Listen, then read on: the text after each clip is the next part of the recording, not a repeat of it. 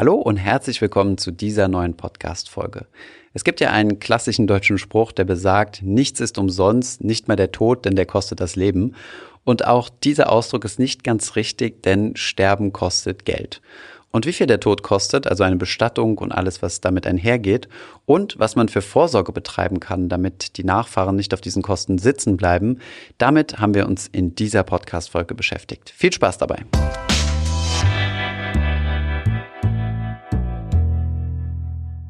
Heute sprechen wir über das Thema, was kostet eine Beerdigung bzw. Bestattung. Wer in seinem näheren Verwandtenumfeld ältere Menschen hat, sollte sich mit dem Thema einmal auseinandersetzen, denn eine Beerdigung ist nicht immer sehr günstig. Klären wir aber zunächst einmal die Frage, wer sich hier überhaupt drum kümmern muss und wer das Ganze bezahlen muss. Die Antwort ist hier sehr kurz. Die Erben müssen bezahlen. Und zwar auch dann, wenn sie das Erbe ausschlagen. Wenn eine Person zum Beispiel verschuldet ist, kann man ja als Erbe auf das Erbe verzichten und muss dementsprechend dann nicht die Schulden erben.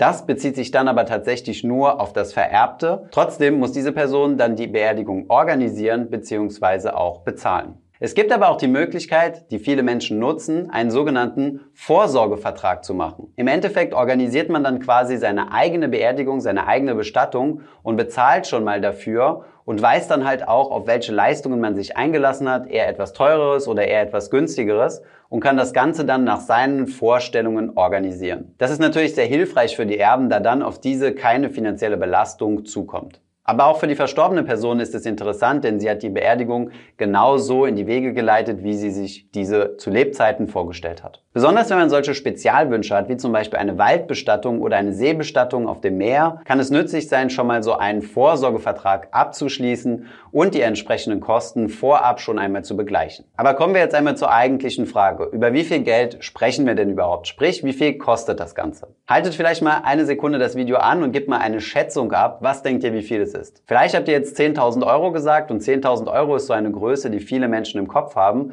und so weit seid ihr von der Realität auch gar nicht entfernt. Im groben Schnitt kostet solch eine Bestattung 8.000 Euro. Aber Achtung, es gibt hier sehr starke regionale Schwankungen. In manchen Orten kann es deutlich teurer sein als in anderen. Natürlich hängt das Ganze auch von eurem Qualitätsanspruch ab. Es gibt natürlich günstige Särge, sogenannte Sozialsärge und es gibt natürlich die ganz hochwertige Variante aus ganz hochwertigen Hölzern und vielleicht noch geschmückt und verziert. Diese sind dann natürlich entsprechend teurer. Aber schauen wir uns einmal an, welche die großen Kostenpunkte sind, die diese gesamte Summe ergeben. Diese Auflistung, die wir euch hier zeigen, stammt von der Stiftung Warentest. Die Kosten für die Bestattungsleistung sowie die Urkunde reicht von 1100 Euro bis rund 1600 Euro. Bei den Friedhofsgebühren gibt es eine sehr große Bandbreite. Sie reichen von rund 1100 Euro bis 4000 Euro. Auch beim Sarg, bei der Erdbestattung bzw. beim Sarg für die Verbrennung und der dazugehörigen Urne gibt es ein breites Preisspektrum von rund 660 Euro bis 2500 Euro. Das ist natürlich hochgradig individuell und es gibt natürlich auch Särge, die viel teurer als 2500 Euro sind. Auch bei Todesanzeige und Trauerfeier hängt es natürlich stark davon ab, wie ausführlich man diese Feier machen möchte, wie viele Leute man einlädt und wo man diese Feier stattfinden lässt. Die Zahlen hier von der Stiftung Warentest reichen von 680 Euro bis 1900 Euro. Hinzu kommen Kosten für den Steinmetz, also derjenige, der den Grabstein erstellt, sowie den Friedhofsgärtner. Diese reichen von 2300 Euro bis 9700 Euro.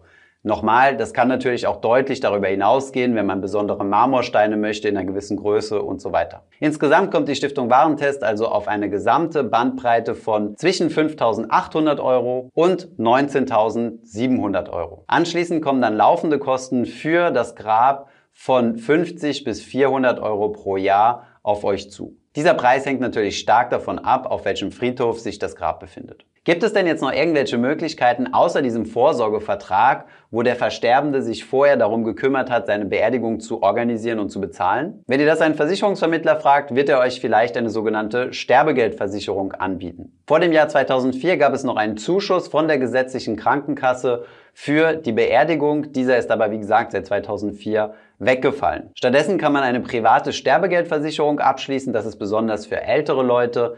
Hier zahlt man dann jeden Monat ein in diese Versicherung, vereinbart eine Versicherungssumme von zum Beispiel 4.500 Euro und im Todesfall bekommt man dann dieses Geld ausbezahlt. Lohnen tut sich solch eine Versicherung nicht. Ihr kennt ja so unser Credo zum Thema Versicherungen. Versichern solltet ihr tatsächlich nur existenzielle Risiken. Das bedeutet Dinge, die, wenn sie eintreffen, euch in den Ruin treiben können. Eine Versicherungssumme von 4.500 Euro könnt ihr euch selbst ansparen, da braucht ihr keine Versicherung für. Abgesehen davon rentieren sich diese Versicherungen in der Regel nicht. Ich habe hier mal ein Beispiel, ebenfalls von der Stiftung Warentest. Wenn sich ein 65-jähriger Mann mit 4.500 Euro Versicherungssumme versichern möchte, kostet ihn das im Monat rund 34 Euro. Bei einer noch verbleibenden Lebenserwartung von 15 Jahren kann man das mal ausrechnen, was da insgesamt einbezahlt wird, nämlich 34 Euro mal 12, also aufs Jahr hochgerechnet, mal 15 Jahre verbleibende Lebenserwartung sind über 6000 Euro. Dieser Betrag ist deutlich höher als die versicherten 4500 Euro.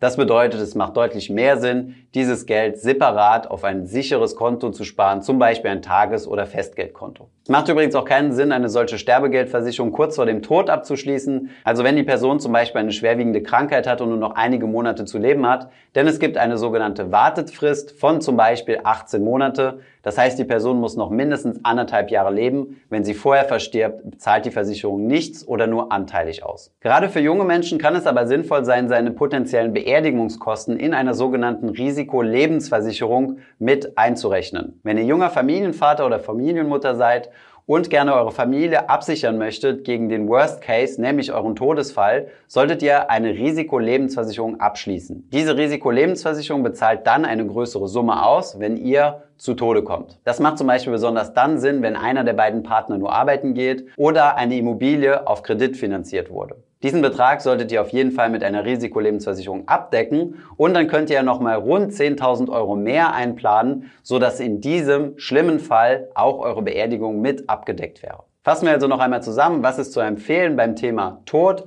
Zunächst einmal solltet ihr, wenn ihr jung seid, eine Risikolebensversicherung abschließen, wenn ihr Menschen habt, die von euch abhängig sind.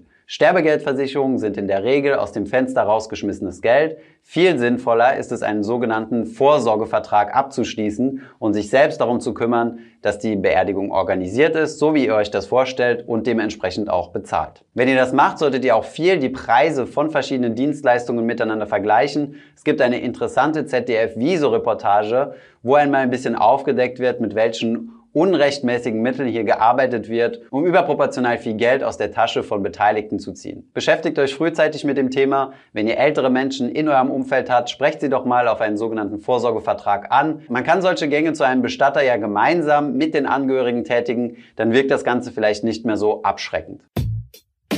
Ich hoffe, diese Podcast-Folge hat dir gefallen. Wenn ja, dann zöger doch nicht in deinem Umfeld über diesen Podcast zu sprechen, bei Freunden und Bekannten.